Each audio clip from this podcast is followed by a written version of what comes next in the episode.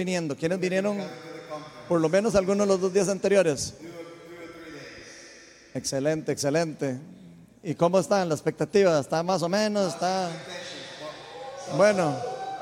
Ok, nos volaron la cabeza a todos, ¿verdad? Ajá. Ok, bueno, este, la conferencia ha estado siendo acerca de eh, la inmoralidad sexual, particularmente. Okay, ya estuvimos dos días enteros de charlas y charlas bastante profundas eh, acerca de, cómo tratar la inmoralidad sexual, cómo y, cómo eh, huir de ella. Y vimos prácticamente todo, incluso hasta cómo recibir sanidad de eso. Eso nos lo enseñó Ken Fish. Eh, hoy Ken no, no puede estar aquí porque está en una boda. Pero entonces me dejó a mí aquí dando una charla. Entonces vamos a cambiar el tema hoy y vamos a empezar con profecía. Ok, todo el día de mañana, desde las 9 de la mañana hasta las 9 de la noche, vamos a tener temas avanzados de profecía. Entonces yo hoy voy a poner así apenas, así como un poquitito ahí para que los que por lo menos, los que no conocen nada de profecía, por lo menos para que se mojen un poquito, porque mañana va a ser avanzado, profecía avanzado. ¿Ok? Ok, bueno. Eh, tal vez a ustedes, algunos no me conocen, yo soy Ronald Steinford, soy el pastor de Viña Oeste. Y yo soy, para los que no me conocen, soy bastante loquillo y apasionado. Entonces me encanta cuando me toca dar charlas. Así que estoy muy emocionado, probablemente más que ustedes. Entonces hoy vamos, como les digo, a preparar la mesa del tema de la profecía. Y la charla, por eso la titulé Fundamentos de la Profecía. Pero vamos a invitar. Y vamos a invitar al Espíritu Santo para que nos guíe a lo largo de la charla de hoy. Ven, Espíritu de Dios, llena este lugar con tu presencia. Señor, llénanos con tu sabiduría. Abre nuestros oídos espirituales y los ojos espirituales. Quita toda protección o bloqueo en nuestros corazones. Cualquier tipo de daño espiritual relacionados con malas experiencias proféticas de otras iglesias o de esta iglesia o de cualquier profeta que haya en algún momento dado una falsa profecía y que nos haya dañado nuestra cosmovisión. Trae sanidad a nosotros y abre nuestros corazones para ver la verdad de la profecía en tu palabra. En el nombre de Jesús. Amén. Bueno, vamos a estar hoy en 1 Corintios capítulo 14. Vamos a estar del versículo 1, 2 y del 4 al 5. Y dice lo siguiente. Ok, vaya, va a tráigala. Si la tenés en la nueva versión. Ah, bueno, no, es que está la en inglés. es que te me olvidó decirle a todos que la leyéramos en la nueva versión internacional. Entonces alguien tuve que decirle, ¿verdad? Pero no era el correcto.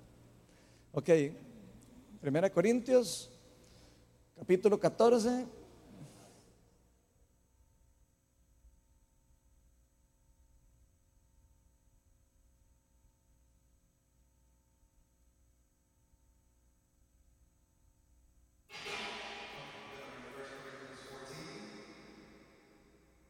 Del 1 al 2 primero y después del 4 al 5. Dice, esfuércense en seguir el amor.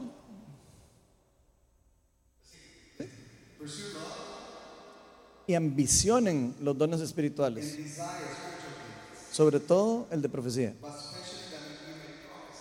Porque el que habla en lenguas no habla a los demás, sino a Dios. En realidad nadie entiende lo que dice, pues habla misterios por el Espíritu. En cambio, el que profetiza habla a los demás para edificarlos, animarlos y consolarlos.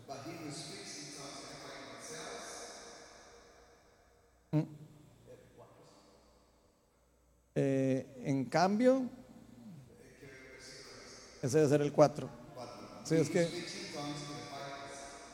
Ajá. No, es, es que estás leyendo el 3. Yo estoy leyendo mal. Ah, con razón, entonces yo soy el culpable.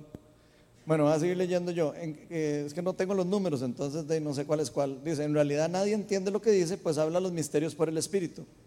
En cambio, el que profetiza habla a los demás para edificarlos, animarlos y consolarlos.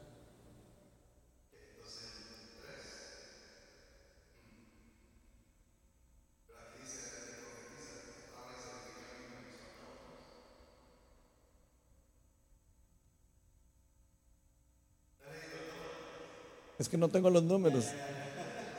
Alguien me puede. Ahí están los números arriba. El que habla en lenguas es el 4, ¿sí? Ah, ahora sí. Ahora sí. 5. Vamos a leerlo de la pantalla. Ya me enredé aquí. El que sigue.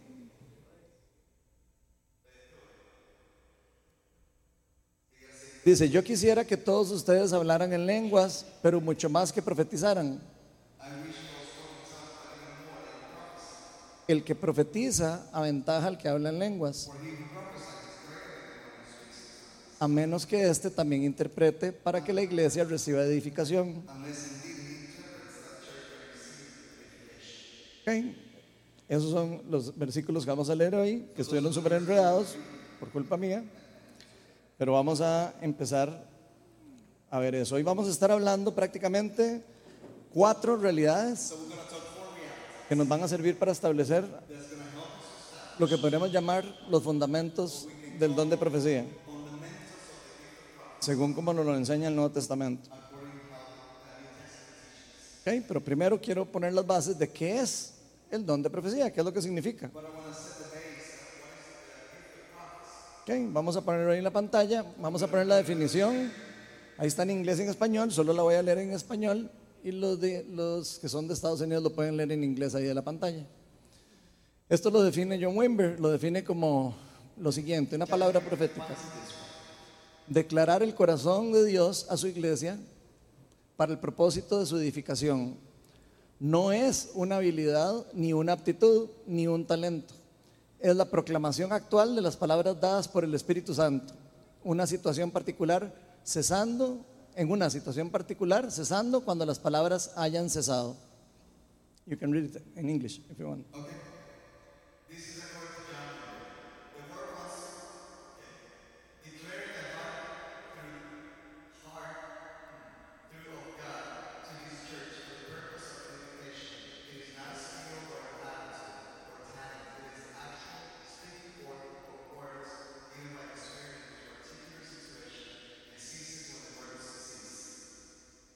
Eso es lo primero que queremos entender. ¿Qué es el don de profecía? Para saber qué no es profecía. Ok. Otra cosa que nos dice también John Wimber en The Biblical Basis of the Gift of Prophecy, que son como un libro que sacó que se llama Las, las bases básicas. las- en, las, en las bases bíblicas básicas del, del don de profecía dice lo siguiente. Vamos a ponerlo ahí. Dice, el Señor quiere que las personas cambiemos dependiendo de Él, caminemos dependiendo de Él. No queremos adoptar un modelo de usar la profecía como un teléfono rojo para nuestras congregaciones. La mayor parte de nuestra guía y orientación vendrá a través de nuestra propia meditación de las Escrituras, la guía y la orientación pastoral sobre nosotros y de nuestro propio escuchar la voz del Espíritu Santo. You can read it in English if you want.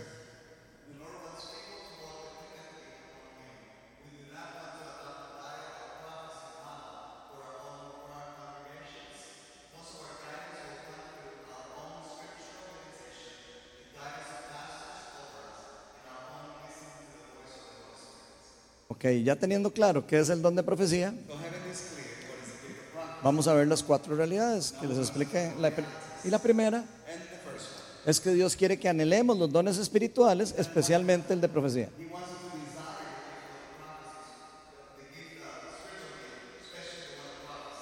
Acuérdense que leímos en 1 Corintios 14.1 que nos dice, esfuércense en seguir el amor y ambicionen los dones espirituales, especialmente el de, el de profecía o sobre todo el de profecía. Pero vean lo que dice después, en el 14.3. Dice, el que profetiza, o sea, el que está ejerciendo el don de profecía correctamente, habla a los demás para edificarlos, animarlos y consolarlos. Les voy a leer esas tres palabras en griego. La primera es oikodomé. Oi- Oikodomé, que es edificar. Edificar dice lo siguiente. El edificar el acto de construir un edificio. Edificación para el avance espiritual de una persona. ¿Ok? Esto quiere decir que una palabra profética para alguien debería de construir la espiritualidad de una persona o construir la edificación de, si fuera si fuéramos un edificio debería ayudarnos a construirlo no destruirlo ¿está claro eso por el momento? ok la segunda palabra que dice en ese versículo que leímos es animarlos que significa en griego paraclesis de hecho, de ahí viene la palabra paracletos. La palabra, la palabra que se usa para describir al Espíritu Santo en la Biblia. Cuando dice el consolador. Ok. Entonces quiero que veamos el significado de, para- de paraclesis. Contestar un llamado de ayuda. Asistir, consolar o confortar.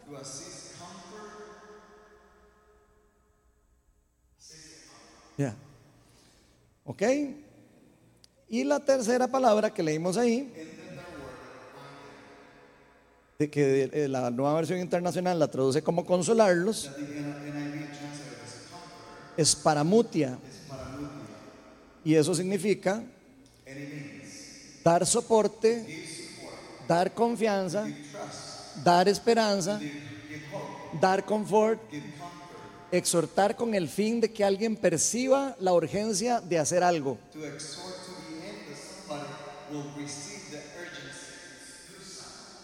¿Ok? Ahora sí. Pablo nos está diciendo que el que profetiza hace alguna de esas tres cosas cuando está haciéndolo. Cualquier otra cosa que no sea eso, no es profecía.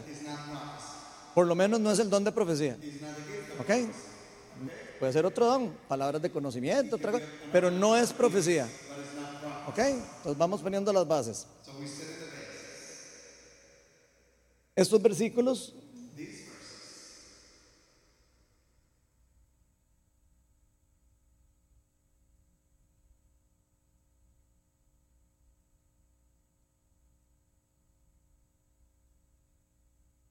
Tuvimos un accidente con la comida. Entonces, ¿por qué no lo explicas vos, Antrito? Ok.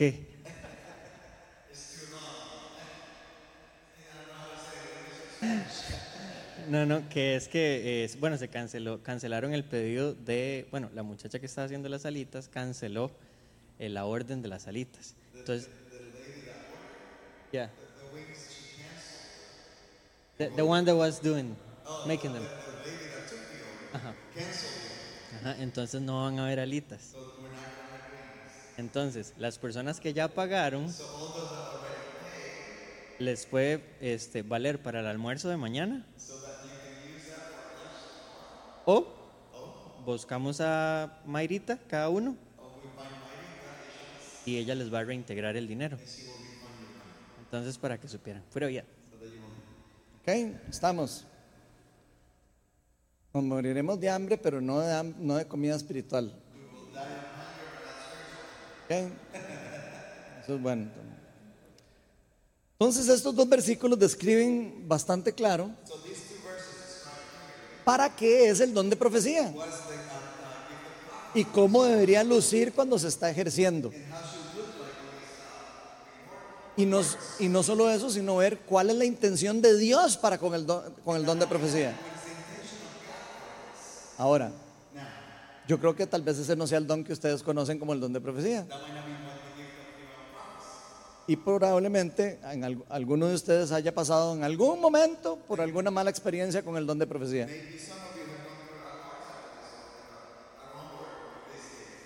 Y casi que le podría asegurar que porque no se cumplió con ninguna de esas tres cosas que, le- que leímos. Pueden haber otras razones de por qué, que las vamos a ver ahora más adelante. Pero casi siempre es porque el que da la profecía no está rigiéndose bajo esos preceptos. ¿Ok? Algunos podrían estar queriendo usar este don como lo usan los paganos. Porque hay profecía que no es de Dios. Hay profecía diabólica. Por eso existen mediums y adivinadores y un montón de gente que tiene que usa dos dones del reino de las tinieblas y lo usan para destruir y para otras cosas, incluso para engañar. O que usan este don para ganar plata, para enriquecerse a sí mismos, para hacerse famosos, para glorificarse a sí mismos,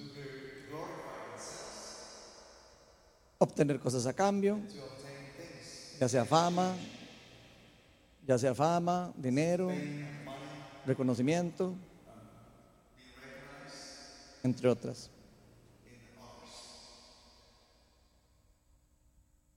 Algunas personas han estado viendo el don de profecía, incluso dentro de la iglesia, como ir a donde un adivino, como llegar a sentarse a la oficina de una señora con un trapo en la cabeza,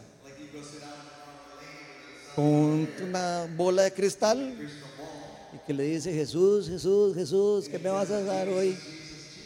Y así es como algunas personas creen que funciona la profecía. Pero así no funciona la profecía. Por lo menos esa no es la intención bíblica de para que funcione así. La profecía más bien debería de usarse desde saliendo desde un corazón misericordioso. A merciful heart, sí, un corazón misericordioso y compasivo. En pocas palabras, siguiendo el amor. Que fue como empezó lo que leímos, ¿verdad? Esfuércense en seguir el amor, es lo primero que dice Pablo. Por lo que cualquier cosa que venga fuera del amor, probablemente no sea profecía dirigida por Dios. Porque sería una contradicción. Muchas de las razones por, las que bastantes iglesias se han perdido o han dejado de ver este don funcionar y activarse en la iglesia, tiene que ver precisamente por el mal uso del don. No solo por el mal uso del- de la persona que lo da, sino de la ignorancia de las personas de que lo reciben, porque no saben y no entienden cómo se usa y cómo debería usarse y para qué. Yo he escuchado muchas personas cristianas,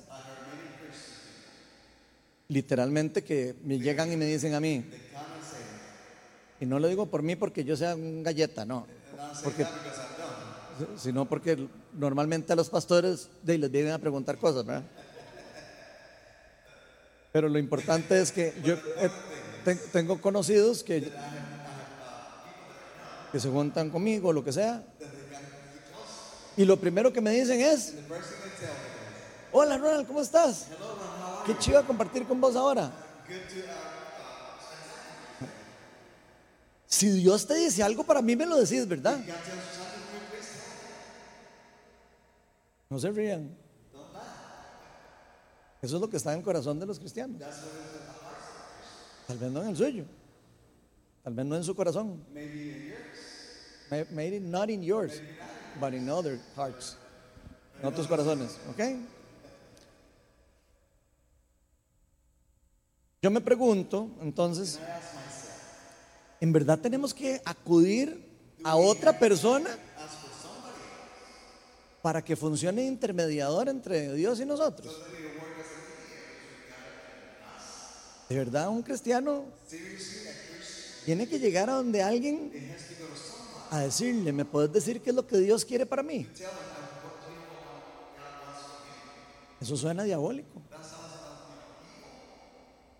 De hecho, la Biblia dice que no hay más que un intercesor entre Dios y los hombres. Lo Cristo.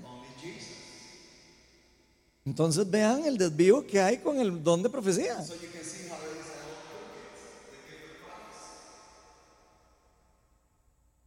Eso suena más como idolatría.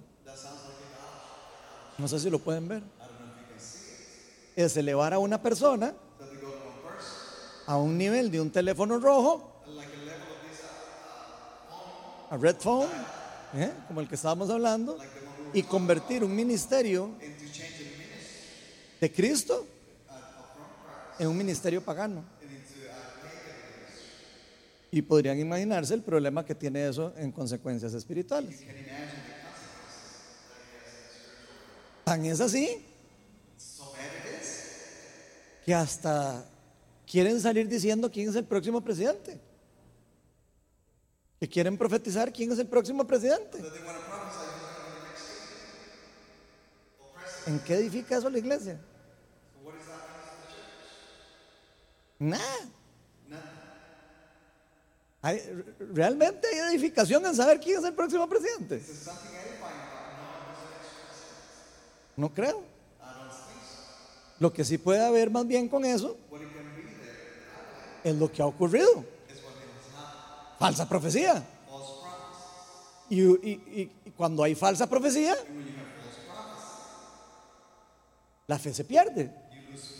Porque las personas creen que los profetas deberían de estar escuchando la voz de Dios. Y si todos los profetas se equivocan, ¿será que Dios se equivocó? Y por supuesto que Dios no se equivoca. Pero los humanos sí nos equivocamos. Y eso hay que entenderlo a la hora que usamos el don de profecía. Entonces, aparte del error de por qué las personas buscan este don, también está la forma de cómo lo ejercen, como se los estaba explicando. Y vean lo que dice 1 Corintios 13, del 1 al 2. Dice, si hablo en lenguas angelicales, pero no tengo amor,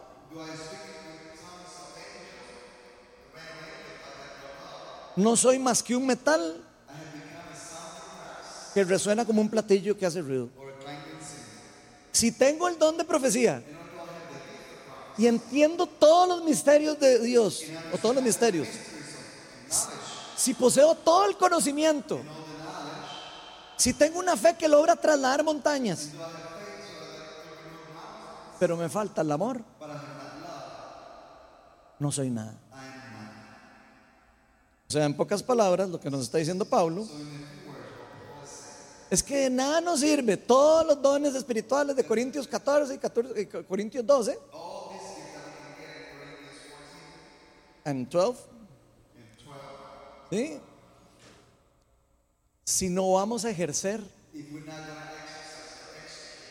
fuera del amor fuera de la intención de, Dios y con una intención con una intención humana ¿Eh? falsificando algo que no es genuino con buenas o malas intenciones es igual de malo. Lamentablemente, una falta de entrenamiento, especialmente en las iglesias y de los profetas, es lo que ha llevado a esto mismo de no hacer nada el don de profecía. Voy a pedirles que sean sinceros. ¿Alguno de verdad aquí tiene ganas de que alguien le profetice algo? Oye, sin mentiras. Des- De, de verdad se levantaron hoy y dijeron, qué lindo, van a hablar de profecía, qué lindo. ¿Quién, quién de verdad piensa, pensó eso cuando venía? Sin, sin mentir, no, tengan miedo, no tengan miedo. Nada más quiero saber quién está con temor al don de profecía. ¿Ok? ¿Eh? Ahí están ahí medio así todos, ¿verdad? Uno dice, eh, más o menos, ¿verdad? ¿Qué? Después depende de qué me digan, ¿verdad? Si anda de buenas el profeta, sí quiero que me lo diga y gloria a Dios. Vean lo peligroso de esto. Y no quiere decir que no exista un don correcto de profecía. Algunos dicen, es que a mí me dijeron que yo iba a hacer esto y no se cumplió.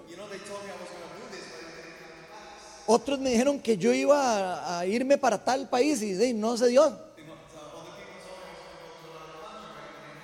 Otros dicen, de, es que me dijeron que, este era mi esposo y me casé.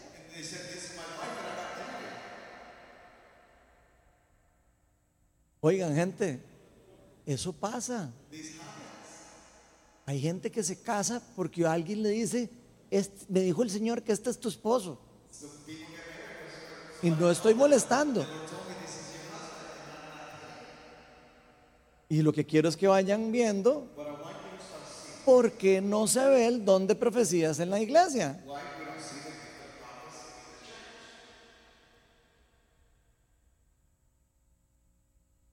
Por supuesto que todo esto no es así como funciona. No fue que no le creímos a Dios, no fue que no tuvimos fe, no fue que no actué y que entonces no se dio lo que pasó. Lo que pasó fue que era una falsa profecía. Y ahora lo vamos a leer en la Biblia. No crean que le estoy hablando a puro, ahorita vamos a ver.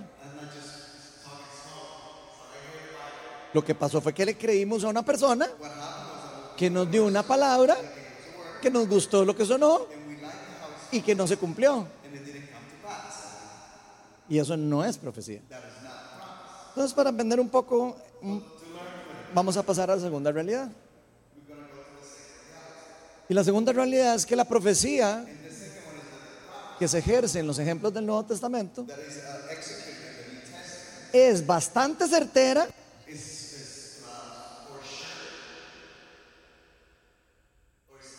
es, es somehow accurate, pero no deja de ser imperfecta. Y lo vamos a ver. Primera Corintios 13, del 9 al 12. Este es Pablo hablando, el mismo que estábamos leyendo hace un ratito.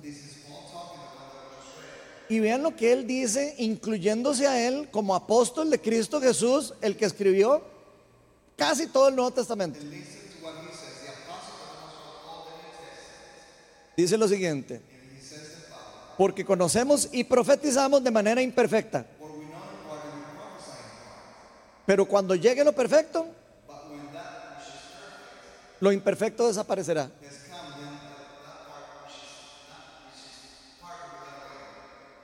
Pero cuando llegue lo perfecto, lo imperfecto desaparecerá. Eso ya lo leímos, ¿verdad? Pero cuando yo era niño, hablaba como niño. Pensaba como niño.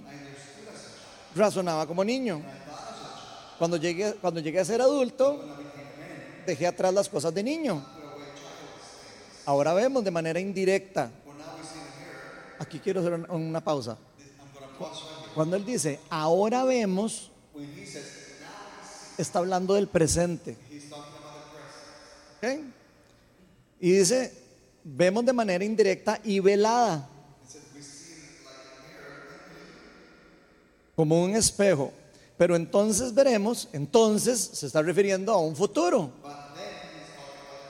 Veremos cara a cara. Ahora conozco de manera imperfecta en el presente, pero entonces en el futuro conoceré tal y como soy conocido. Pablo está hablando aquí precisamente de la tensión del ya y del todavía no del reino de Dios. Está hablando del reino de Dios, está aquí en la tierra. Podemos accesar a los frutos del Espíritu Santo, a los frutos de las eras venideras, pero todavía no están totalmente establecido el reino. Entonces no es un reino que está establecido en forma perfecta. Hay una tensión entre el reino de las tinieblas, que estaba establecido en la tierra, y vino el, reino de Dios, invadió el reino de las tinieblas con Cristo, y se inició el reino de Dios. Y están en crecimiento. Eso dice la Biblia. Es como una semilla mostaza. Que crece y crece y va creciendo más. Pero el reino todavía no está establecido. Por eso a veces no vemos todas las rodillas sanarse. Pero vemos algunas. Porque lo que ocurre es la irrupción del reino ocurre en un momento particular y las, las promesas de la, de la institución del reino, donde no va a haber dolor, ni sufrimiento, ni enfermedad, se obtienen ahora en una forma imperfecta. Todavía no está perfecta. ¿Ok? Entonces la palabra de Dios nos dice claramente que estamos en ese tiempo de tensión espiritual. Ya les dije cómo, cómo lo llamamos en la viña, le llamamos el ya, el todavía no el reino de Dios. Ujú. Y ese reino se va a establecer, se va a terminar, se va a finalizar cuando Cristo venga por segunda vez. Ahí es donde Pablo está diciendo, en ese momento veremos de forma sin velo, vamos a ver de forma perfecta, vamos a, ya no vamos a tener dudas de nada, ya no vamos a tener problemas para poder ver todo como es. ¿Ok? Esa tensión del ya y el todavía no, no solo en este versículo se lee en la Biblia, lo van a encontrar en casi todas las cartas de Pablo.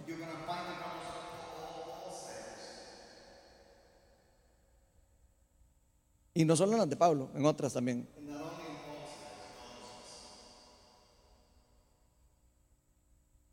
Entonces, vemos que puede, se puede ver en, en- en en la Biblia, podemos ver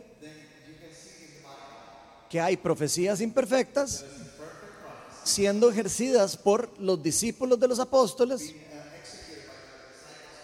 Y vamos a verlos ahorita. Hay varios ejemplos en el Nuevo Testamento. Por ejemplo, está el de Ágabo. Ágabo. Agabus. I think. ¿Ok? Ágabos. Él era un discípulo de los apóstoles. Era un profeta reconocido. La gente confiaba en él como, como profeta. De hecho, hay una parte en, en Hechos donde dice que él predijo una hambruna y la gente se salvó de la hambruna porque él dio una profecía y la iglesia respondió para llevar comida a la iglesia primitiva. Luego de eso, se nos dice que ese profeta, en Hechos 21, del 11 al 12, le da una profecía a Pablo, al que escribe esto que estamos leyendo. Y vean lo que dice. Probablemente Ken vaya a usar este pasaje mañana eh, para explicar otras cosas, pero lo que me interesa ¿Mm? es que veamos cómo la profecía claramente es imperfecta en el Nuevo Testamento. Dice así, Hechos 21 del 11 al 12. 11 and 12. Dice, este vino a vernos, tomó el cinturón de Pablo, está hablando de Ágabo, se ató con él de pies y manos. Entonces dijo, así dice el Espíritu Santo, de esta manera atarán los judíos de Jerusalén al dueño de este cinturón y lo entregarán en manos de los no judíos. Y escuchen esto. Al oír esto, este es Lucas hablando. Nosotros y los de aquel lugar, se refiere a todos los cristianos que estaban ahí con él, le rogamos a Pablo que no subiera a Jerusalén. Quiero que pongan atención a esto. Estamos viendo a un profeta reconocido de Dios decir que va a pasarle algo malo a Pablo. ¿verdad? Las otras personas que están a la par dicen, ay no, ay no vaya Pablo ahí. Pablo termina yendo ahí. Y entonces que no le creyó al profeta. El profeta no dijo que no fuera, ¿verdad que no? Ah, se nos fue ese detalle entonces. Eh, little details, ¿verdad? Un poquito de pequeños detalles. Vamos a ver qué es lo que pasa. Pablo varias veces recibe antes de ir a Jerusalén que no vaya a Jerusalén. Lo pueden buscar en el libro de Hechos. Cada vez que lo veía un cristiano le decía, no, no vaya ahí, no vaya ahí. Ok. Y cristianos, ¿verdad? No son malos cristianos. Están actuando con sus emociones. No están, habla- no están actuando con el poder del Espíritu Santo. Están actuando con sus temores. Porque no entienden qué es lo que va a pasar ni por qué va a pasar. ¿Están siguiendo con eso? Ok. Totalmente lo contrario. Entendieron lo contrario de lo que el profeta realmente estaba proclamándole a Pablo. Porque Pablo ya sabía que él tenía que ir a Jerusalén. Aunque le hubiera venido a decir cualquier persona que algo malo le iba a pasar en Jerusalén, él en su corazón iba a ir a Jerusalén. Entonces, fíjense que la profecía, primero que todo, es para una persona en particular a veces. En este caso estamos hablando que era para Pablo. Y quiero que vean cómo los cristianos alrededor de él estaban malinterpretando la razón de la profecía. Si ellos estaban malinterpretando las mismas palabras que escuchó Pablo, ¿será que nosotros podemos escuchar y malinterpretar una profecía que se nos dé? ¿Verdad que sí? Pareciera que sí. Tal vez la persona a la que se le está dando la profecía puede que sepa lo que tiene que hacer o no. Pero puede ser que no sepa tampoco. Quiero que se dejen eso en la mente por un tiempo. Porque ojo que Agabo era un profeta reconocido. Pero la profecía que le da Pablo este día, aunque fue certera, porque sabemos que Pablo le pasó algo parecido en Jerusalén, no fue perfecta. ¿Fue buena la profecía? Yes, sí. Sí, sí fue una buena profecía. ¿Fue exacta y perfecta? No. Y ahora lo vamos a leer. Hechos 21, 32 al 34. Dice, enseguida tomó algunos centuriones con sus tropas.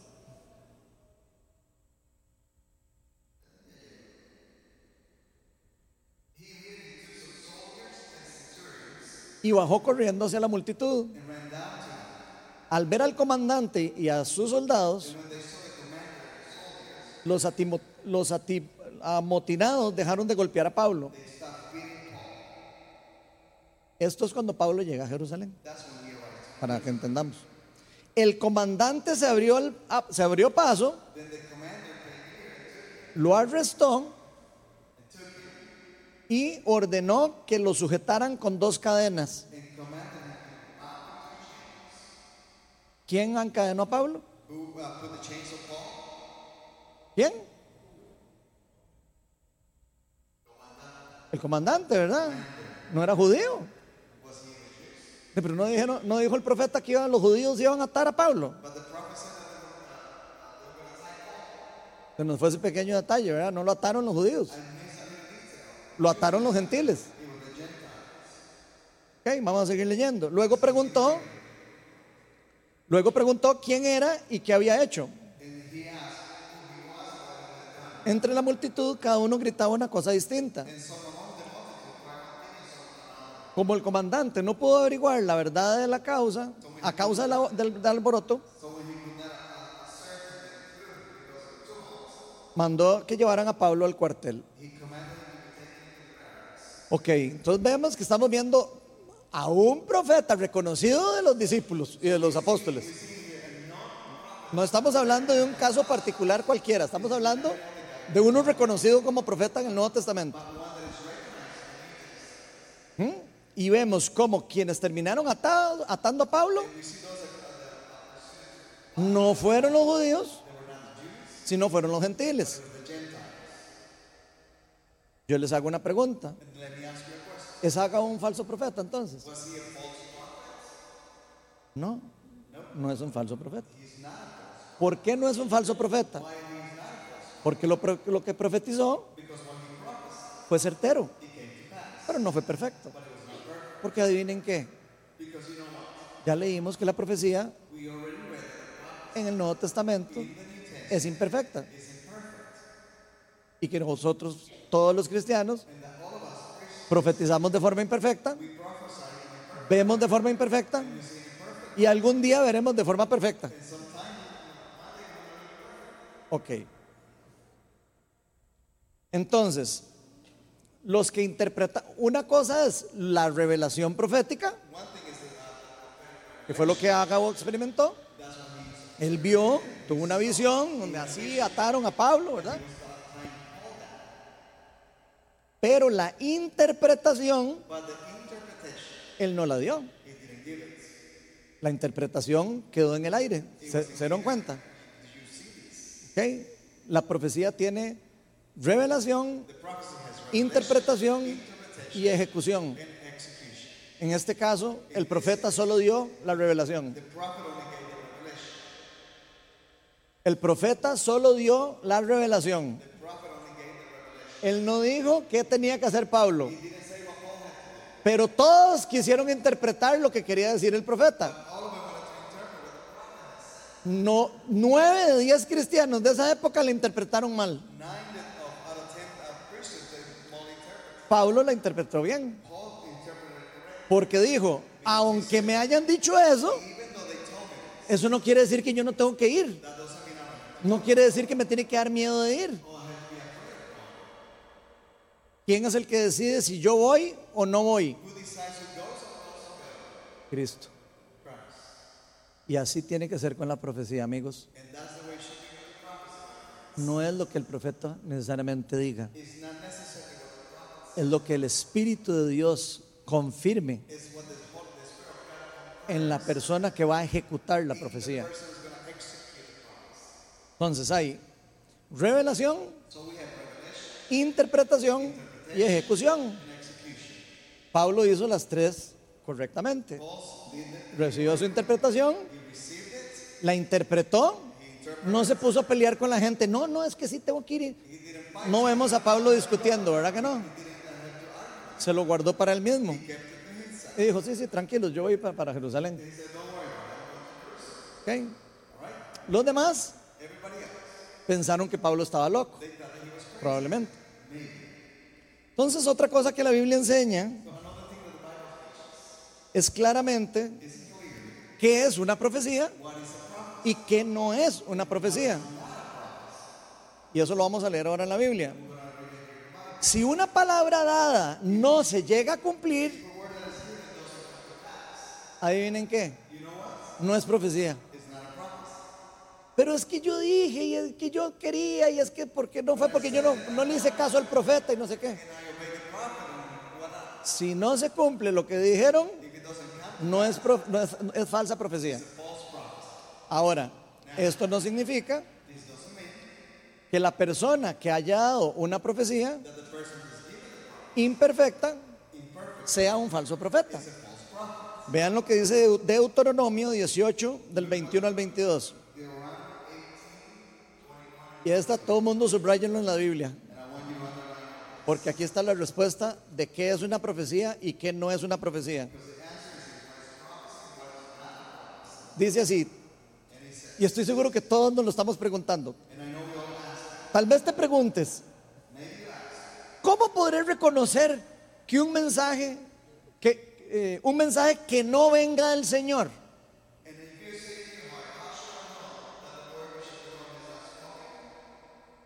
Ha sido más claro. Si el- lo que el profeta proclame en el nombre del Señor no se cumple ni se realiza, será señal de que su mensaje no proviene del Señor.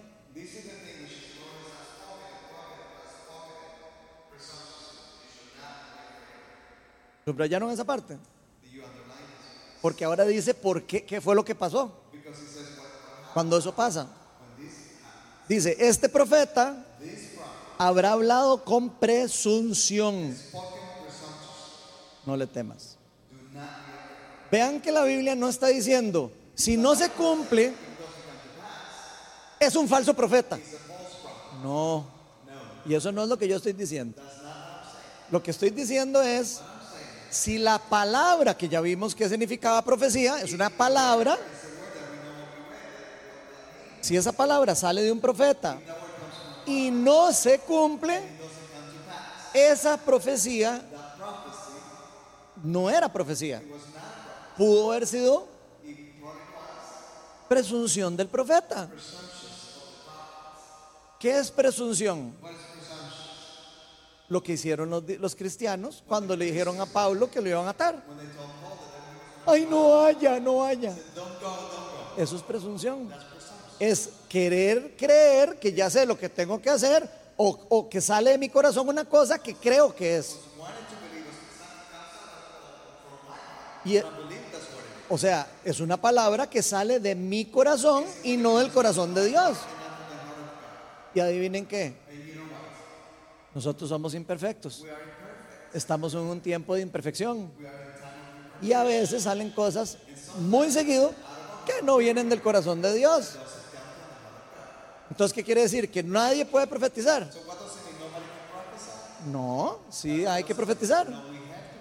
Pero deberíamos de saber que hay profecía que, o que puede ser imperfecta o que pueden haber palabras que son presunción de quien la está diciendo.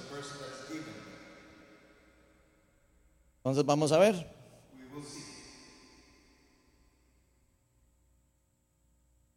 Por ahora me van entendiendo bien, sí. Ok, entonces, si ponemos atención se nos dice claramente cómo es que sabemos si lo que habló el profeta venía de Dios o no. Que eso es lo que a nosotros nos interesa, ¿verdad? Realmente a nosotros no nos interesa, sinceramente, si la persona es profeta o no es profeta. Realmente no importa. Lo que debería importarnos es si la palabra viene del Señor. Acuérdense que el Señor habló a través de un burro. Puede usar a cualquier persona para decirle algo a alguien. Y puede usar a profetas que se equivocan, porque lo acabamos de ver. Entonces hay que tener cuidado. ¿Eh? Ok.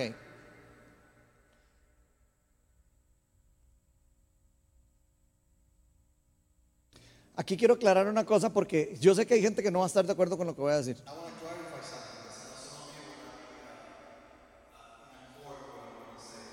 Pero yo he escuchado personas que dicen es que no se cumplió la profecía que yo le di a usted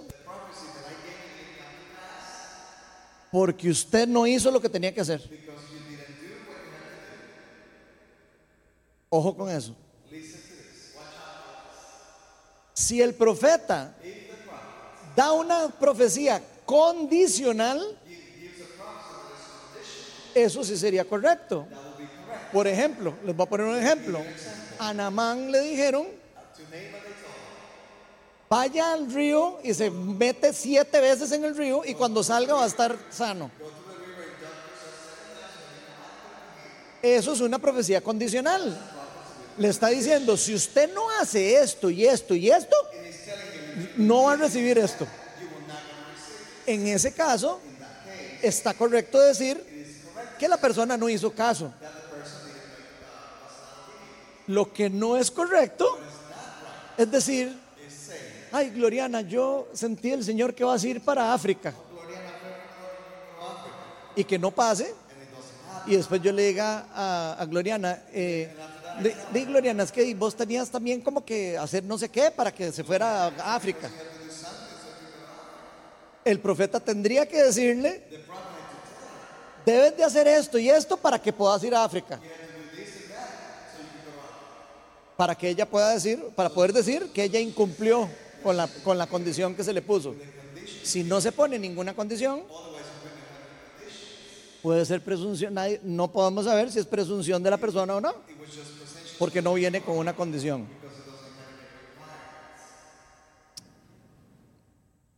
He oído personas que públicamente dicen que una profecía particular no se cumplió porque nadie oró. Voy a poner un ejemplo. Es que Trump no quedó de presidente porque no oramos lo suficiente. Eso es falsa profecía. Eso es falsa profecía. A menos de que hubieran dicho, dice el Señor que tenemos que orar 17 horas al día, todos para que quede Trump. Ahí en ese caso, alguien sí podría decir, ah, las 17 horas. No, ah, entonces, entonces fue por desobediencia. Lo que no se vale es decir que una profecía abierta está condicionada. Porque eso es para curarse como profeta. Para poder decir, ah, yo, yo no, eso no fue culpa mía. Eso fue lo que me dijo el Señor y ustedes vean a ver por qué no se les cumplió.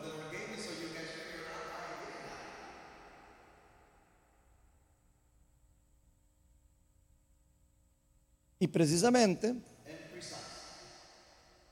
debemos entender que profeta o no profeta puede estar hablando con presunción. Aunque haya tenido 17 profecías correctas anteriormente. La que está dando ahora puede ser incorrecta y puede estar saliendo de su corazón. Incluso hay profetas que salen públicamente y diciendo esto, esto no fue una, yo me equivoqué. De hecho, muchos ahora en Estados Unidos lo hicieron con lo de Trump. Muchos salieron a decir, "Hey, sí, la verdad es que yo la, la pifié.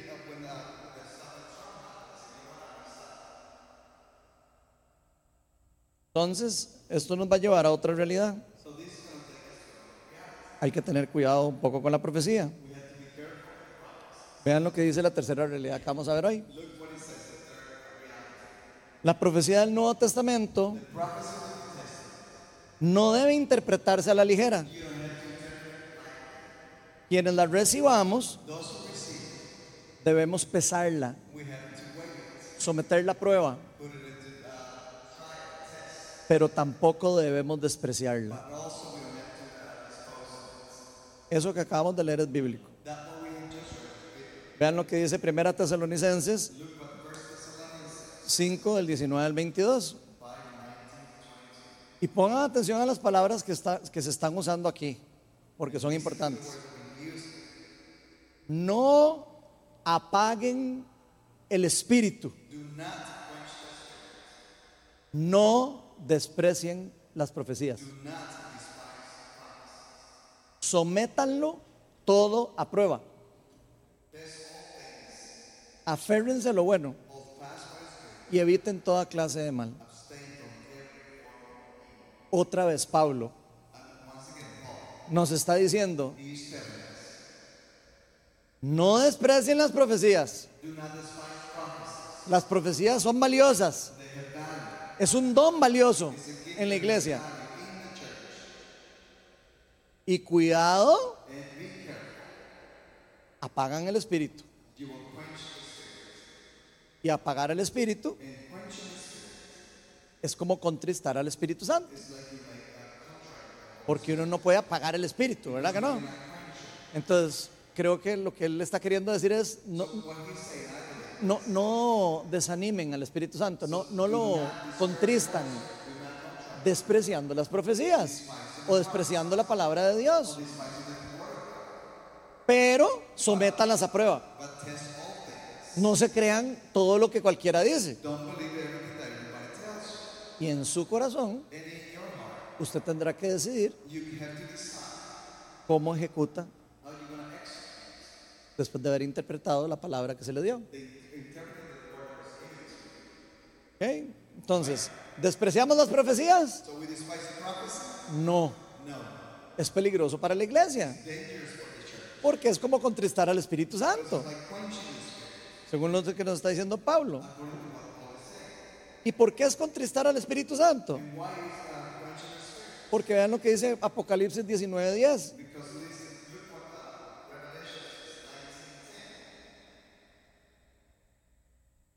El testimonio de Jesús es el espíritu que inspira la profecía.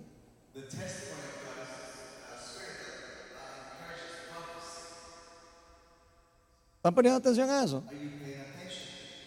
Despreciar una profecía es despreciar el testimonio de Jesús que inspira las profecías. Entonces no es algo que podemos tomar a la ligera. No se vale decir, ay no, qué miedo de la profecía, y entonces ya aquí no nadie vuelva a hablar.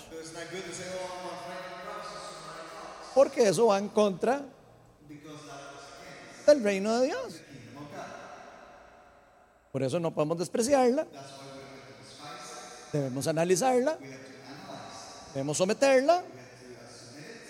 Y yo creo que esto es muy parecido a como a Pablo nos advierte acerca de las Sagradas Escrituras. ¿Se acuerdan en Antioquía? En Antioquía, en Antioquía, sí, cuando iban a predicarles, las personas estudiaban las escrituras para ver si lo que les estaban predicando era correcto. Lo mismo está ocurriendo con la profecía. La misma, es el mismo peligro. Una mala interpretación de la sagrada escritura puede llevar a la destrucción. Al igual que una falsa profecía o un mal entendimiento puede llevar a dolor o sufrimiento. ¿Qué es lo que está pasando en la iglesia entonces? Que los pastores tienen miedo de pastorear la profecía.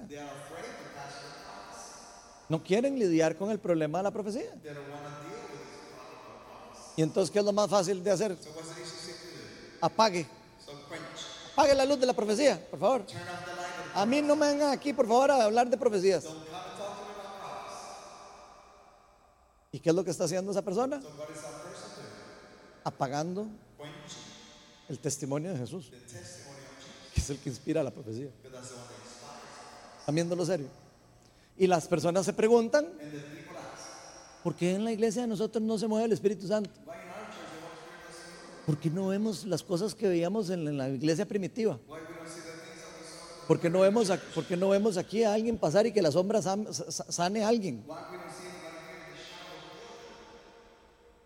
Estamos apagando el Espíritu Santo. Porque le tenemos miedo. No sabemos cómo lidiar ni cómo entrenar a las personas para que aprendan a hacer o utilizar los dones espirituales de la forma correcta. ¿Y eso de quién es culpa? De Cristo. Culpa de la iglesia. ¿Cómo arreglamos ese problema? ¿Qué les parece si enseñamos a usar los dones espirituales bien? Como les enseñó Jesús a los discípulos. Eso es lo que hay que hacer. Discipularnos en los dones espirituales Discipularnos en las cosas del reino. Ponerlas en práctica. No tener miedo a equivocarnos. Y saber que hay que corregirlo. ¿Quién de aquí en su trabajo, desde cuando, cuando, cuando, cuando empezó a trabajar, hacía las cosas perfectas? ¿Cuántas veces se equivocaron? Ahora con las cosas de Dios nadie se puede equivocar. Todo mundo sa- sabe usar todo perfecto. Todo mundo es profeta. Todo mundo es pastor. Todo mundo es apóstol. Todo el mundo entiende la Biblia a la perfección. Entonces en la iglesia sí nadie se puede equivocar. ¿Les parece lógico? Of course not. Obvio que no, nos vamos a equivocar. ¿Qué quiere decir eso? Que no hay que hacerlo. Por supuesto que sí hay que hacerlo. Pero hay que entrenarlo, hay que pastorearlo. Hay que corregirlo. Con la corrección. Es un maestro. ¿O no? ¿No funciona así? Entonces, ¿qué, han- qué es lo que está pasando? Los pastores, al tener miedo del efecto negativo que puede tener, en este caso que estoy hablando de profecía, profecía, prefieren no lidiar con eso y apagarlo. Lo mismo po- podríamos hablar de la sanidad. Porque entonces decimos, si unas personas no se sanan, van a ver que es un fracaso de Cristo o de la, iglesia o de Dios. Entonces mejor no practiquemos la sanidad. Otra vez, eso es por miedo a pagar al Espíritu Santo. No dejar a Dios hacer lo que Él quiere hacer. Pero fíjense que todo esto viene por el temor. Y el temor es una de las armas más grandes que tiene Satanás en contra de la iglesia. Porque la paraliza.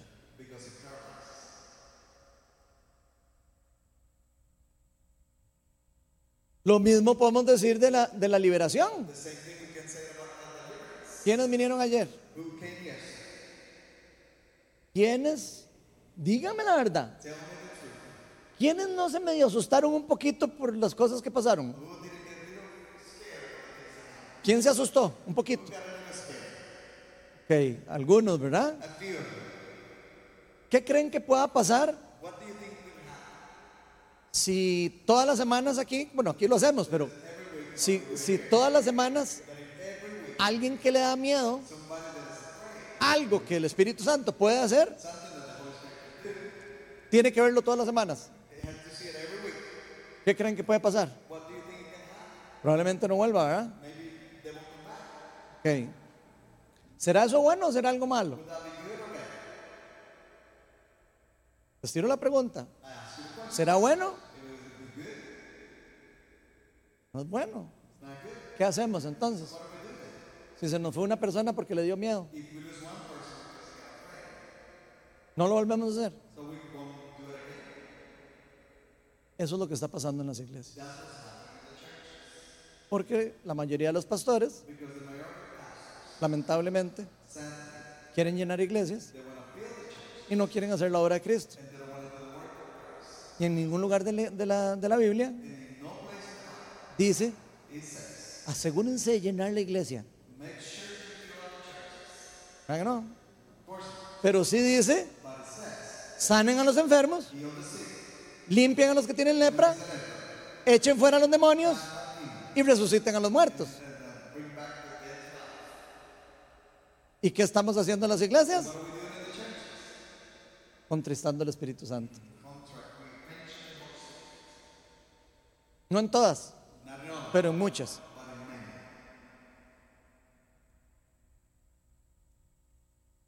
Entonces hay una solución a ese problema, por supuesto. Y eso se llama discipulado. Eso fue lo que hizo Jesús con sus apóstoles. Él los discipuló personalmente. Pasó tres años con ellos. después los puso a hacer ministerio. Les, los vio a hacer ministerio. Y después les dijo, bueno, que les vaya bien porque yo me voy y aquí quedan ustedes con lo que aprendieron. Pero tranquilos, yo voy a enviar a otro consolador, al Paracletos, una de las razones de la profecía, para que les ayude a hacer lo que tienen que hacer. Porque ustedes solos no van a poder hacerlo. Ahora yo quiero hacerles una pregunta. Si Jesús nos dijo en Hechos 2, n- perdón, en Hechos 1 o 2, no recuerdo, no salgan de Jerusalén hasta que venga la promesa del Padre. No salgan sin recibir el poder prometido. ¿Qué creen que pase si decimos aquí? De aquí ya nos llegó el poder, pero, pero apaguémoslo. A- apagate el, apagame el poder del Espíritu Santo, porfa, porque, porque no queremos aquí mucho desorden. Es lo que está pasando. Usted le pregunta a cualquier cristiano. Y todo el mundo quiere avivamiento y todo el mundo quiere que venga el reino de Dios y todo el mundo quiere sanidades y todo el mundo quiere todo. Cae la primera persona demonizada y dicen, ay no, ya yo a esa iglesia no vuelvo. Ahí gritan muy feo. ¿No les parece ilógico? Cuando empezamos la plantación de esta iglesia, casi que era solo yo, aquí, nunca se me va a olvidar. Y, y como 10 amigos, demasiado buenos amigos, por cierto, pero de ahí éramos 11, digamos. Entonces, de ahí, no, no siempre estaban los 11, ¿verdad? Entonces, de ahí, casi siempre éramos como 4 o 5, ¿verdad? Bueno, me acuerdo que llegó Mayra una vez. Cuando llegaba alguien a la iglesia era como... Todo mundo tenía que saludarla, ¿verdad? Y todo, porque ahí, era una persona, nada más. Entonces, m- me acuerdo que Mayra se sentaba por ahí atrás. Yo tenía mi guitarra aquí, yo canto terrible, pero yo cantaba ahí con mi guitarra. No teníamos, no teníamos el ministerio que ya vieron aquí de adoración y todo, que cantan en inglés y en español. Yo ahí con costos podía tararear. Y mientras yo tocaba la guitarra y todo, ¿verdad? Porque solo había, solo yo había, o sea, no había alguien que tocara y que predicara, si no era yo el que hacía todo. Entonces yo tocaba, caía un endemoniado ahí adelante. Entonces yo dejaba la guitarra, la ponía a un lado, me levantaba, iba a orar por el endemoniado, liberaba a la persona del demonio, me volví a sentar otra vez aquí con la guitarra, seguía cantando. Y me acuerdo que Mayra decía, qué pastor más raro este. Ella, pregúntele, ella me ha dicho, dice que ella entraba aquí y decía, qué cosa más extraña, ese señor hace todo. Y además, una cosa que me dijo fue, para que lloren. Tenía años, años de no ver un endemoniado. Y yo, ¿qué? Años de no ver a una persona endemoniada. Les voy a decir algo, aunque suene concho. Y yo sé que le voy a caer mal a muchos amigos míos que son cristianos. Porque conozco la teología y conozco la cosmovisión de las personas también. Si usted no está viendo endemoniados y usted no está viendo las cosas del reino de Dios, es porque usted no las está haciendo. No porque no existen. ¿Ok? ¿Quieren ver endemoniados? ¿Cuánto apostamos a que aparece una hora? ¿Hacemos una apuesta? ¿Hacemos una apuesta? Porque eso es un problema que hay. Y hay que lidiar con el problema. Con amor. Para seguir el llamado de Cristo. Entonces, quienes reciben la profecía, ahí me desvío un poquito, pero no importa. Quienes reciben la profecía son finalmente las personas que son responsables de cómo reaccionar ante las profecías. Ya lo vimos con los ejemplos bíblicos. No todo lo que nos, nos advierten en profecía es para evitar que pase. No necesariamente. Tampoco todo lo que se nos diga proféticamente es palabra de Dios. Porque ya vimos que la palabra profética es imperfecta. Tenemos que desecharla porque es una persona imperfecta la que nos está diciendo. No. Pero no tenemos que agarrarla como si fuera el golden nugget de uno. Hay simplemente que decir, ah, que muchas gracias, voy a, a- a verlo con el Señor, a ver si es cierto. Si es profecía, se va a cumplir. Tranquila. O tranquilo. Ya lo vimos.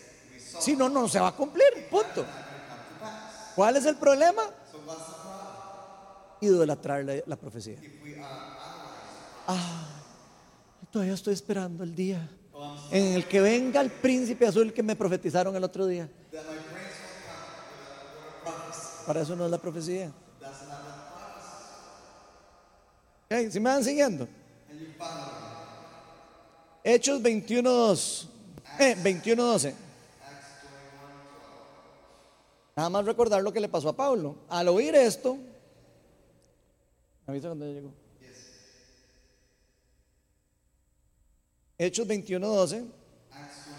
Al oír esto nosotros y los de aquel lugar, rogamos a Pablo que no subiera a Jerusalén. Vean lo que contesta Pablo. ¿Por qué lloran? Me parten el alma. Respondió Pablo. Por el nombre del Señor Jesús, no solo estoy dispuesto a ser atado, sino también a morir en Jerusalén.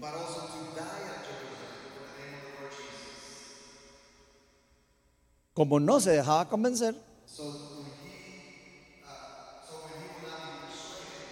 desistimos, exclamando, que se haga la voluntad del Señor. Siempre se va a hacer la, voluntad del Señor. Siempre. Si es la voluntad del Señor. No existe el que es la voluntad del Señor, pero no era la voluntad del Señor. O es la, voluntad de Dios o no es la voluntad de Dios. ¿Ok? Solo para ir aclarando algunas cosas. Entonces aquí vemos a Pablo diciendo, hasta aquí llegamos con la profecía. Apágueme a todos estos cristianos porque todos interpretaron mal la profecía que me dieron. Háganme el favor y no me vuelvan a profetizar. ¿Les dijo eso Pablo? Se preocupó Pablo porque estaban equivocándose. ¿Están viendo? Pablo no se preocupó. Aunque, aunque no entendieron la profecía. Porque él sabía que él era el que tenía que entender la profecía.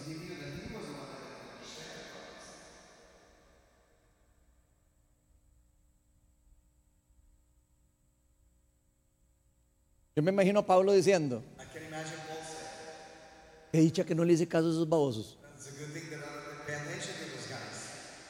No, eso no fue lo que dije. A esos babosos. No, tampoco. A those dummies. Qué dicha que no le hice caso a esos, a esos tontillos. No era con mala intención. Pero si les hubiera hecho caso, podría haber, me podría haber desviado de donde Dios me quería llevar. ¿verdad? O sea, que es una cosa muy personal, que no depende de lo que otros piensen, depende del llamado de cada uno.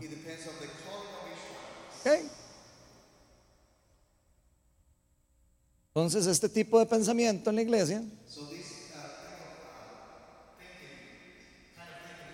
es lo que ha llevado a las iglesias a apagar el don de profecía. En lugar de entrenar a las personas en profecía. Y yo entiendo que un pastor no sepa de profecía.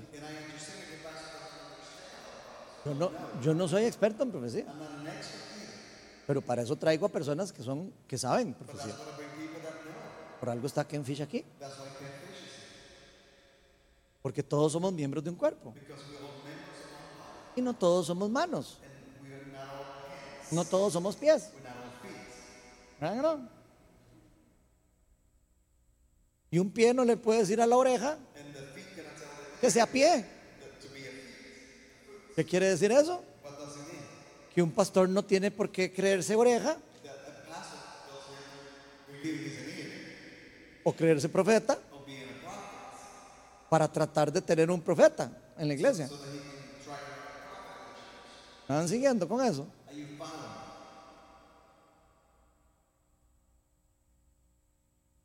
Para eso se necesita el cuerpo de Cristo. Para eso se necesita los cinco ministerios. Para que esté la plenitud ministerial de Cristo en la iglesia.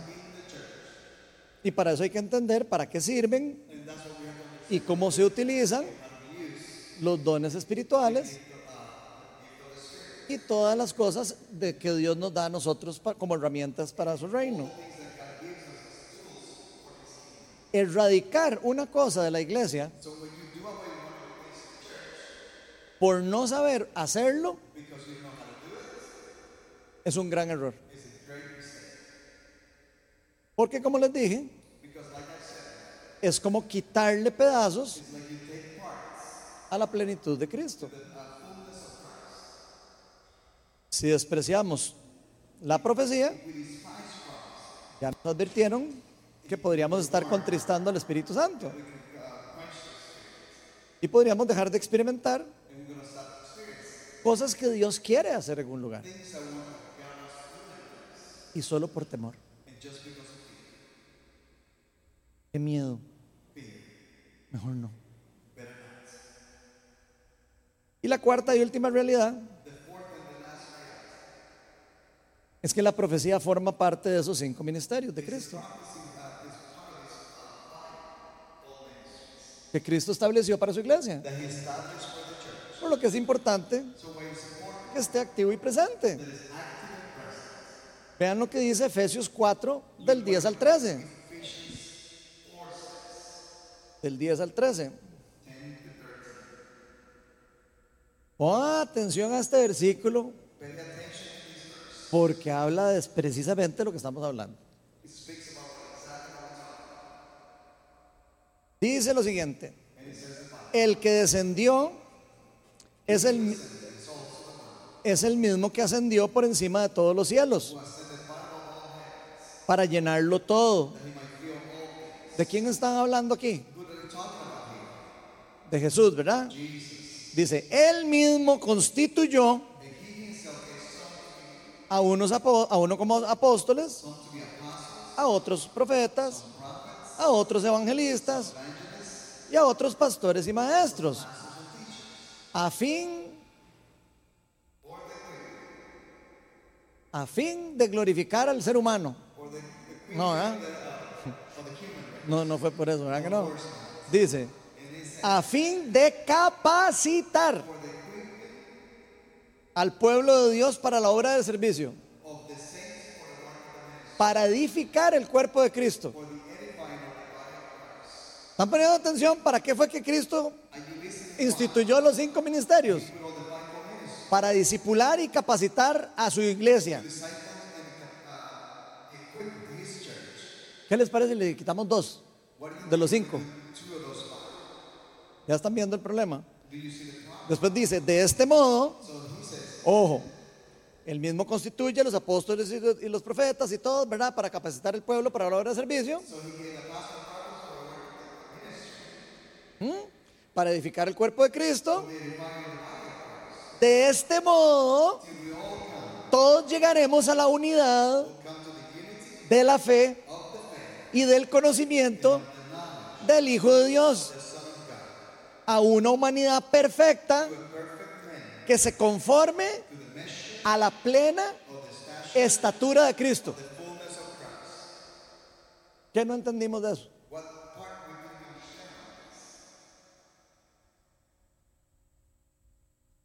Dios quiere que tengamos a Cristo completo.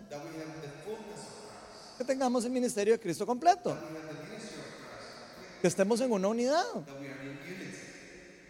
Y esa unidad va a permitir que lo que un pastor no tiene, un profeta tal vez lo pueda aportar. Y tal vez un evangelista puede ayudar en otra cosa. Y tal vez un maestro puede ayudar en otra cosa. Y de repente un apóstol puede ayudar a crear otras cosas nuevas y a distribuir y a plantar iglesias o yo no sé. Otras cosas. Cada uno tiene una función. Independientemente que le queramos decir apóstol, profeta, evangelista o lo que sea. Sin tener que men- mencionar los nombres. Without uh, uh, despising La función se necesita. Si ponemos atención, se nos dice que en esta unidad de la fe y en el conocimiento del Hijo de Dios, nos acercamos a una humanidad, a una humanidad perfecta que se conforma a la plenitud de Cristo. ¿Por qué ocurre esto? Porque los cinco ministerios son un reflejo del ministerio de Cristo, del ministerio completo de Jesucristo. Y por ende, cada uno de ellos son igual de importantes. No hay uno más importante que el otro. Los cinco se complementan. Y como lo hemos dicho varias veces aquí, y también lo he escuchado de Ken también decir, si estos cinco ministerios, si tuvieran que sentarse en una mesa, debería ser una mesa redonda, no una mesa rectangular como se le imagina a muchas personas, en donde quieren sentar al apóstol de un lado, al profeta del otro, y, al evangelista y al pastor y al no sé quién aquí, a, lo- a los ladillos, como si fueran los menos importantes. No es así. Todos son importantes. Ahora, esto se ve en la iglesia primitiva de diferentes formas. Vemos que las funciones apostólicas, proféticas y de maestros y evangelistas pueden cambiar en el tiempo. No sé si ustedes lo han visto. Pablo no era apóstol, era profeta al principio. Después cambia con Bernabé la posición y pasa de ser el apóstol y el otro el profeta. Porque cada función de ellos cambiaba según la necesidad de lo que estaban haciendo para Cristo. No era que Pablo era más importante que Bernabé, ni que los otros apóstoles eran más importantes que Pablo, tampoco. Todos se complementan. Y si no se preocupan por el título, pueden hacer cualquier función que los ponga a hacer Cristo en el momento. ¿Lo ven? Pablo no decía, ¿y qué es la vara Bernabé? ¿Por qué me quitaste el campo y no sé qué?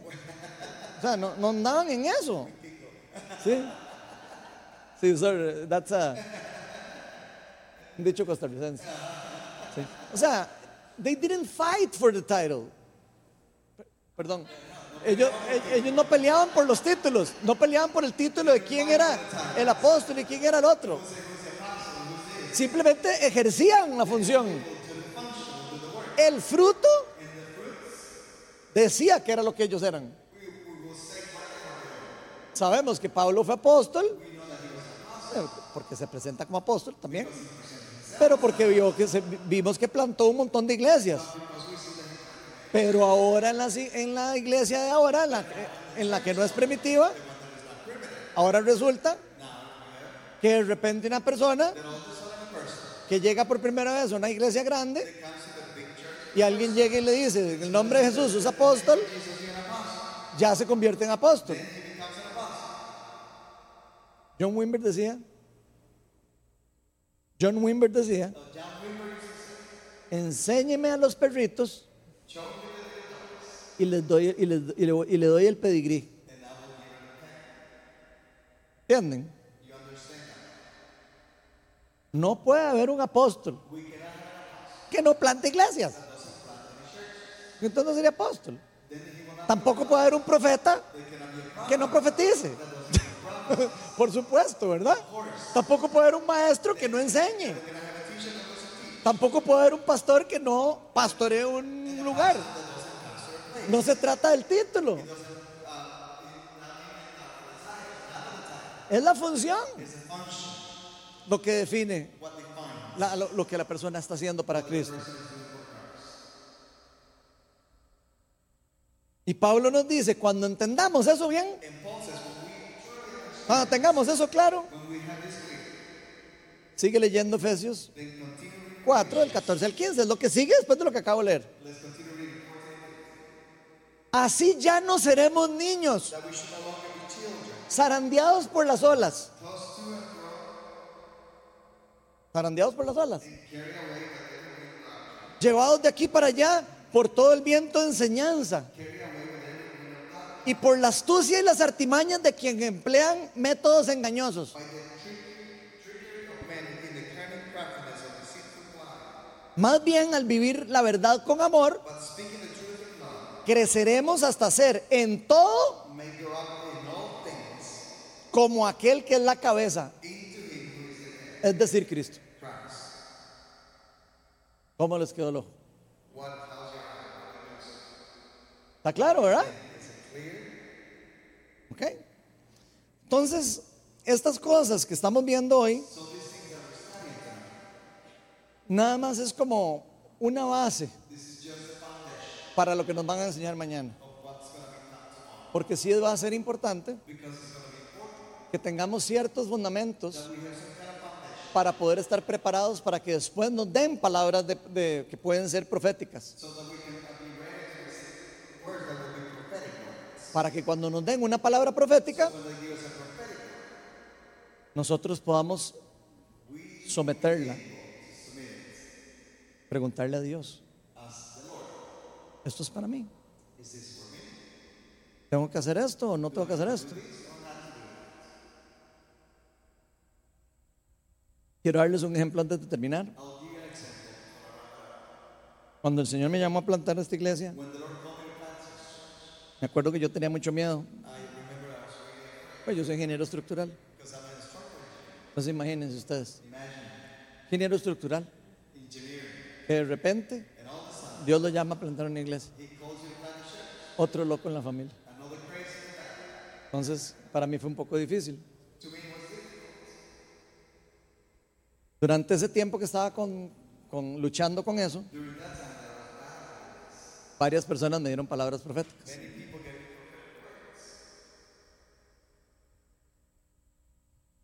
La mayoría fueron, fueron certeras. Pero eso no fue lo que me llevó a mí a tomar la decisión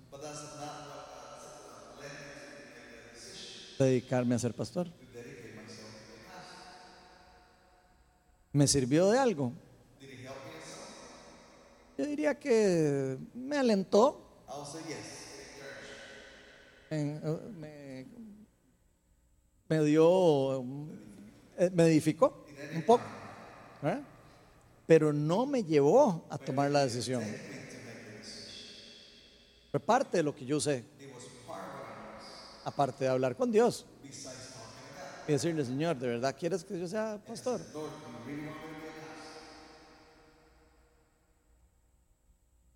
Una persona una vez me dijo que no me conocía. Yo estaba eh, muy confundido porque cuando Dios me llamó, ahora le expliqué a algunos que estaban aquí, me dijo, "Qui- quiero que te vayas a plantar una iglesia desde cero, sin ayuda de ningún líder. Y lo primero que yo sé, lo primero que yo siento de eso, así sin, sin, sin hacer, sin hablar, sin ser muy espiritual, digo, eso es rebeldía. A mí no me digan que no. ¿O no? ¿Verdad que así parece? Bueno, yo pasé mm, orando mucho para ver si eso era rebeldía o si era que Dios quería que lo hiciera. Entonces yo estaba con dudas, lloraba, le decía al Señor, Señor, dame, dame una, aunque sea una seña o algo. Devuelve el sol 30 grados. Y me lo devolvió, no, mentira. No estoy molestando, pero, pero ese tipo de cosas le preguntaba yo al Señor. Dame un mensaje o algo, pero de alguien que no sepa nada, para que no sea, para que no sea duda.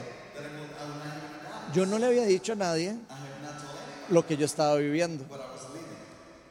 Me llama una, una señora y me dice, "Ro- eh, Ronald, hace dos semanas que lo vengo buscando para darle un mensaje. Pero como usted viene los domingos y yo vengo los sábados, no lo veía nunca.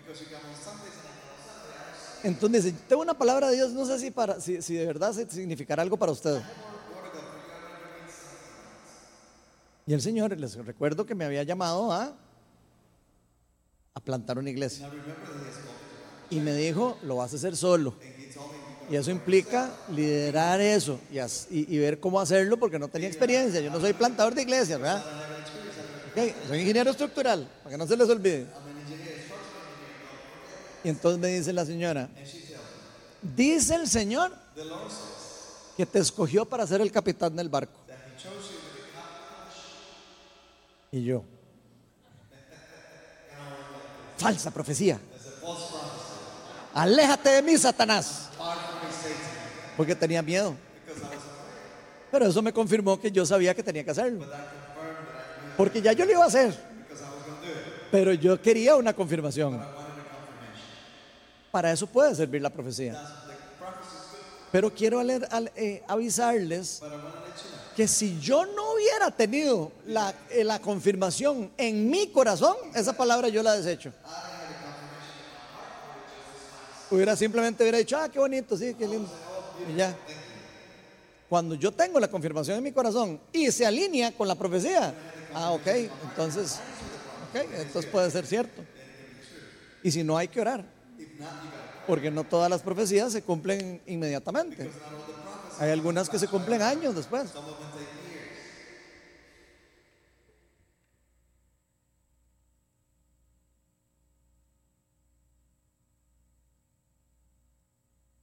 Bueno, mañana Ken nos va a compartir un poco más acerca de estos temas, mucho más avanzado de lo que yo les expliqué hoy, por supuesto. Pero la verdad, hay algo que me tiene conmovido o triste.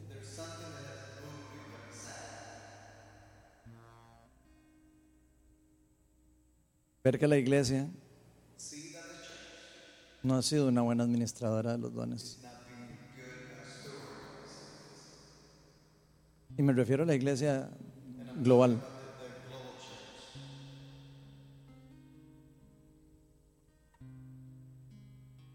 La iglesia no ha sido una buena administradora del don de profecía.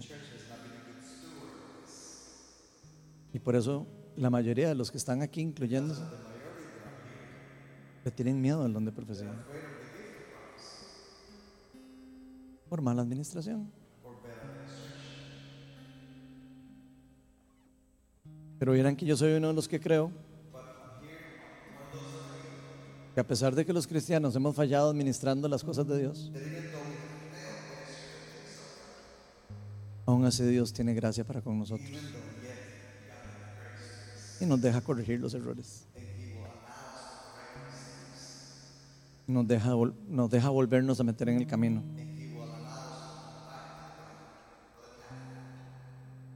Algunos cristianos van a responder con temor.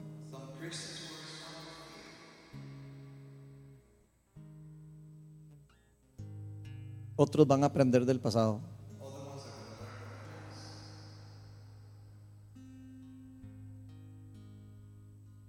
Otros van a arrepentirse. Leyendo la Biblia.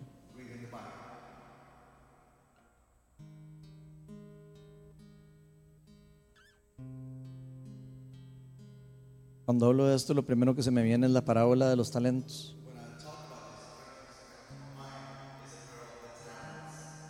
Porque esa parábola habla de un rey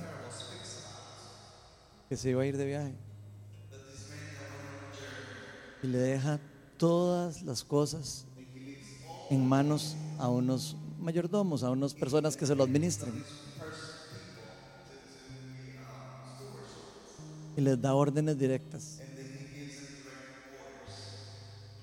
multipliquen esto que les di. A uno les dio cinco mil, a otro les dio tres mil y a otro les dio mil. La historia es precisamente de esto que estamos hablando. Cuando ese rey vuelve, se encuentra el que tenía los cinco mil. Le dice, siervo, ¿qué hiciste con mis talentos? Aquí le multipliqué, aquí tengo los cinco mil más otros cinco mil. Siervo bueno y fiel. Has sido fiel en lo poco. Mucho te voy a dar más. Él respondió, es la parábola de Jesús. Al de tres mil. ¿Qué hiciste con todo lo que te di, los, los talentos? Señor, no me lo va a creer. Multipliqué los tres mil y aquí le tengo los tres mil más los otros tres mil. Siervo bueno y fiel. Has sido fiel en lo poco. Te daré más. Y después le llegaron a preguntar al que le dio menos, al que creía que era el menos importante probablemente, porque fue el que le dio menos plata, el que creía que no tenía muchos talentos. ¿Cómo te fue con los poquitos talentos que crees que te di? Ay, Señor. Yo oído que usted es tan malo y tan furioso que me dio miedo y enterré los talentos. Entonces, pero no se preocupe. Aquí tengo los mil talentos que usted me dio. No los perdí. Nada más no los usé. ¿Saben qué contestó Jesús? Siervo malvado. No aproveché. No, debiste, aunque sea, meterlos al banco. Por lo menos para que me diera intereses. Ahora yo quiero que todos pensemos por un momento. ¿Cuántos talentos nos ha dado el Señor? A cada uno de nosotros. Puede ser que veamos a Ken Fish todos y digamos, a ese le dieron 10 mil. Yo no puedo pretender llegarle a, Dios con otros 10 mil. Vamos a ver cuánto me dio. Me dio 3 mil. ¿Qué estamos haciendo con esos 3 mil? ¿Estamos con miedo? ¿Los estamos enterrando? ¿Por miedo a lo que diga la gente y los amigos y todo el mundo? ¿O queremos ser obedientes y multiplicar lo poco que se nos dio?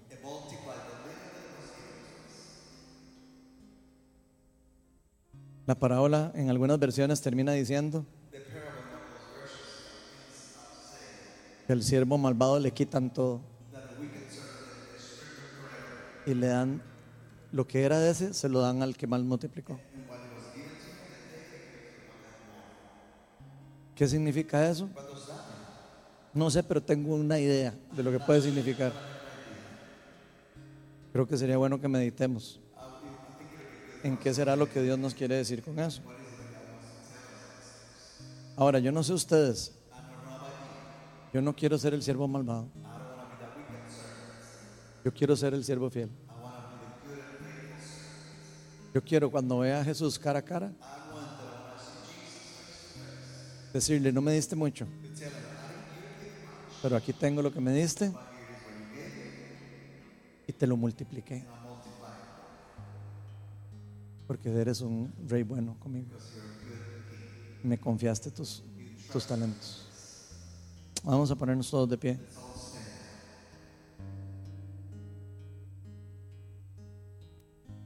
A veces los cristianos nos encanta cantar canciones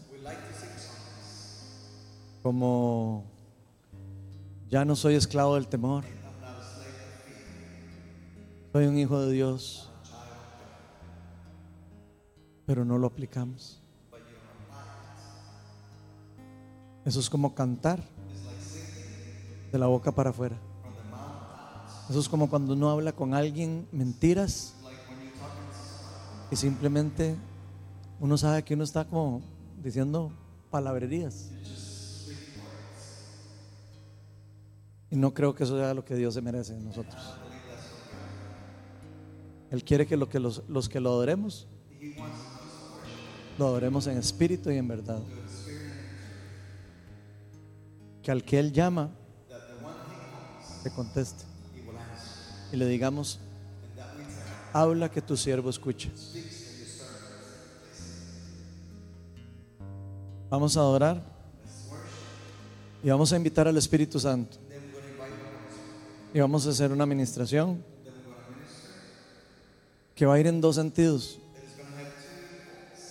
La primera es para darnos la posibilidad de arrepentirnos de tener los dones enterrados. Así que si usted por algún motivo ha, estado enterrando un don, hoy es el mejor momento para decirle a Dios, a partir de hoy voy a empezar a multiplicar tu talento. Perdóname, pero de ahora en adelante voy a ser el siervo fiel. Si ese es su caso, le voy a pedir que se pase aquí adelante del lado derecho mío. Y vamos a invitar al Espíritu Santo para que traiga restauración, empoderamiento, restitución y que quite la culpa de eso. Ven, Espíritu Santo.